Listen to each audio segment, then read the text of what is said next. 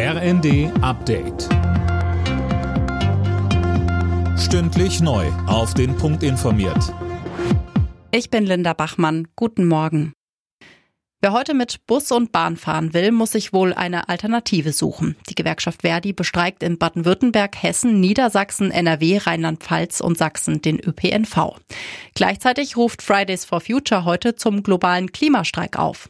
In vielen Städten sind Aktionen geplant, beispielsweise für den schnelleren Ausbau der erneuerbaren Energien.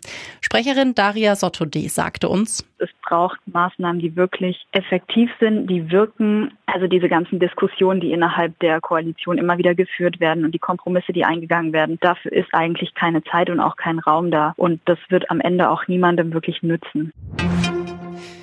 Bundeskanzler Scholz ist in Washington eingetroffen. Dort will er heute mit Präsident Biden über die Hilfe für die Ukraine sprechen.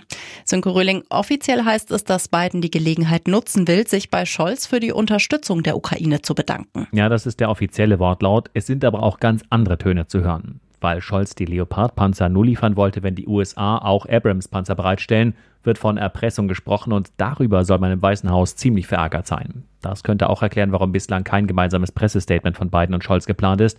Wenn es dabei bleibt, dann wohl vor allem, um unangenehmen Fragen auszuweichen. Etwa jeder zweite Deutsche steht hinter den Waffenlieferungen an die Ukraine. Laut dem aktuellen ARD Deutschland Trend halten 47 Prozent der Befragten die Unterstützung für angemessen. 16 Prozent sind sogar für weitere Schritte. Einem Drittel gehen die Lieferungen zu weit. Wer fährt für Deutschland zum Eurovision Song Contest nach Liverpool? Das wird heute entschieden.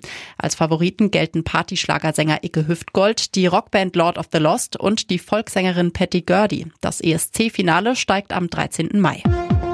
Alle Nachrichten auf rnd.de